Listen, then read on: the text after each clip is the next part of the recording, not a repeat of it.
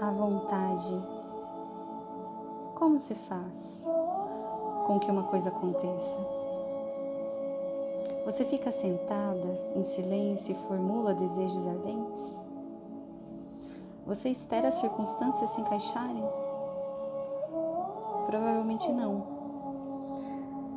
Se quer fazer alguma mudança eficaz, nós precisamos exercitar a vontade. A vontade é a mudança conscientemente controlada. Como o segundo chakra abre dualidades, as escolhas se apresentam diante de nós. E fazer essas escolhas dá origem à vontade. A vontade, meio pelo qual vencemos a inércia do chakra inferior, é a centelha inicial que acende as chamas do nosso poder. A vontade é a combinação de mente e ação, a direção consciente do desejo, o meio de que lançamos mão para criar nosso futuro. É impossível o poder pessoal sem a vontade, o que a transforma em chave fundamental para o desenvolvimento do terceiro chakra. Todos nós passamos por ocorrências desagradáveis em várias conjunturas da nossa vida. No nível emocional do segundo chakra, podemos nos sentir vítimas das circunstâncias. Na condição de vítima, sentimos-nos impotentes. Essa sensação de impotência é um passo importante por nos colocar em contato com as nossas necessidades. Ela se transforma em combustível para a vontade. No entanto, para chegar ao terceiro chakra, é preciso abrir mão de ver a si mesma como vítima e perceber que a mudança duradoura só pode vir do nosso próprio esforço.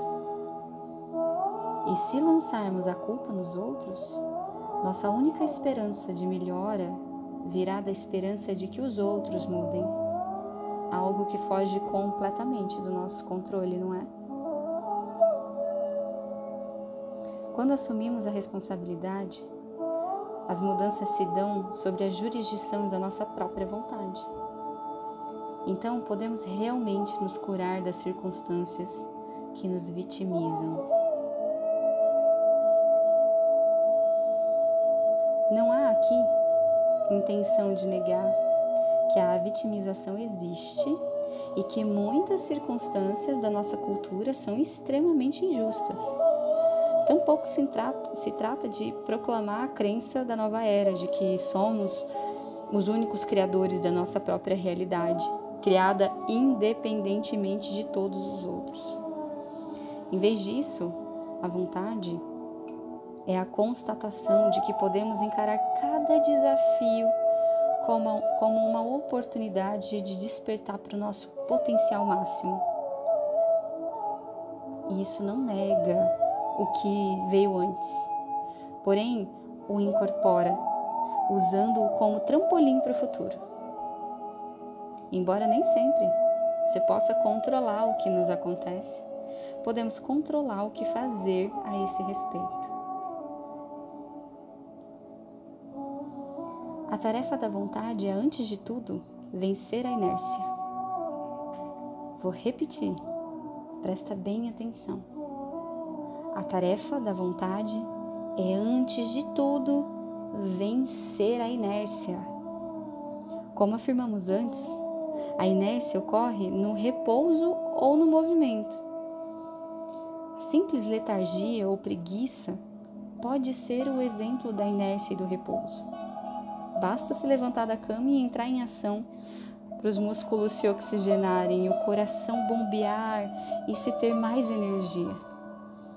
Os praticantes de corrida, por exemplo, alegam ter muito mais energia nos dias em que se exercitam, apesar da energia despendida.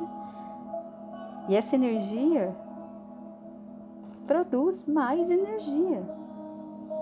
mediante a essa criação de aceleração. Isso é o que dá início ao processo, ao processo de expansão. E é a vontade a grande chave aqui. Também podemos nos ver envolvidas na aceleração de algo que preferimos evitar. Hum, por que não?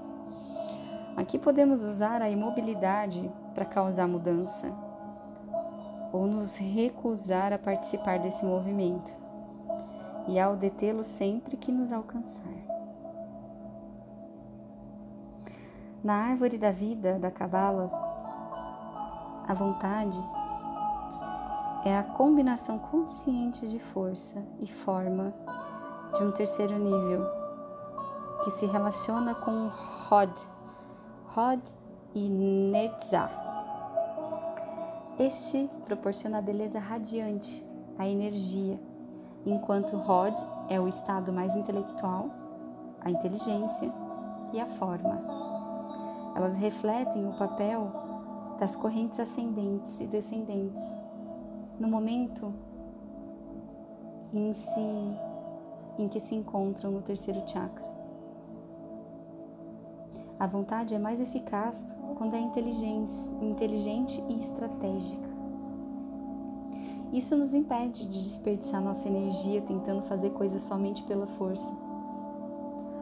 Somos mais eficazes quando trabalhamos com mais astúcia, com mais planejamento. Em Manipura, a força e a forma se combinam e se ajudam mutuamente a evoluir para níveis mais altos e eficientes. Depois de acesa a chama do terceiro chakra, é menos difícil conservar o fogo. Depois de raiada a luz da compreensão, o caminho de maior compreensão se ilumina. Quando a Kundalini sobe a esse chakra, torna-se aparente. Aqui, ela acende o fogo para destruir a ignorância, as armadilhas do karma e as impurezas físicas. É nesse chakra que a Kundalini começa a queimar.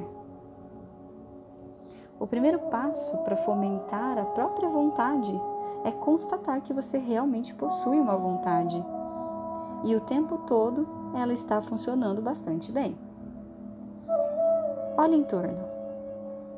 Tudo que vem em seu meio pessoal, tudo isso foi criado por você, por intermédio da vontade a roupa que você está usando, a casa que você está morando, inclusive os amigos que você tem. A sensação de impotência não se deve à falta de vontade, e sim à incapacidade de reconhecer e se conectar com o nosso uso inconsciente daquela vontade. É comum a incapacidade de reconhecer que temos vontade. Quantas vezes por dia você avalia as tarefas a fazer, dá aquele suspiro, cansado e diz: tem mesmo que fazer isso? Dizemos a nós mesmos que temos que trabalhar, temos que lavar a louça, de fazer essa ou aquela tarefa, ou que temos de passar mais tempo com os nossos queridos, nossos familiares. É debilitante considerar essas circunstâncias uma horrível série de obrigações e não escolhas que fazemos ativamente. Eu não tenho de lavar louça, mas escolho fazer isso porque gosto da cozinha limpa. Eu não tenho de ir trabalhar, mas escolho fazer isso porque gosto de receber o contra-cheque, o salário. Ou gosto de honrar meus compromissos. Essa sutil mudança de atitude nos ajuda a ser amigas das nossas vontades e a nos realinhar com ela. Ao falar sobre vontade com frequência, se estabelece uma distinção entre vontade e legítima vontade. Se você faz o que lhe dizem, quando na verdade prefere o contrário, ainda está exercendo sua vontade, mas no fundo é sua legítima vontade. Essencialmente, você entregou sua vontade ao outro. Para reavê-la, é preciso entender que a escolha foi sua e examinar o que a motivou. Foi uma intenção de agradar? Ou algum medo das consequências? Ou a perda de contato consigo mesmo? Como podemos resolver essas questões? Só a resposta a essas perguntas poderá nos mostrar a que nossa vontade está servindo. Ela está a serviço de passar uma boa imagem, de ser querida, de manter a paz, de evitar responsabilidade, de permanecer invisível. Depois de saber a que ela está servindo, devemos então perguntar o que ela talvez esteja traindo. Passar uma boa imagem está traindo nossas necessidades honestas? Manter a paz está perpetuando circunstâncias negativas que talvez precisem ser confrontadas? Agradar aos demais está diminuindo sua autoestima? Tornar conscientes esses efeitos nos fortalece para escolher entre eles. A legítima vontade requer profunda comunicação com o eu confiança na própria vontade e a disposição para assumir riscos e aceitar responsabilidade por eles. Se para exercer nossa vontade legítima nos atrevemos a remar contra a maré, também nos exporemos às críticas, ao ridículo e até ao abandono. Perspectivas assustadoras, principalmente se nosso ambiente familiar for foi pesadamente investido no paradigma da submissão. A ousadia de usar a própria vontade faz nascer um forte sentido do eu. E por meio dessa força, a vontade se desenvolve ainda mais. Como um músculo, não podemos fortalecer nossa vontade sem exercitá-la. E como qualquer exercício, este é o mais benéfico quando bem executado. A legítima vontade pode ser considerada a expressão individual de outra mais alta e divina. Ela surge de nossa sintonia básica com algo maior. Ela não age por interesse na recompensa, mas pela correção da ação. A legítima vontade, isenta de propósito, desembaraçada da cobiça, do ego por resultados, é absolutamente perfeita. Portanto, se estamos livres da cobiça do ego por resultados, as ações da nossa vontade nos levam a nosso destino. Nada garante que esse destino será indolor, mas você pode praticamente ter certeza de que ele se ligará no terceiro chakra e acenderá o próprio núcleo de seu ser.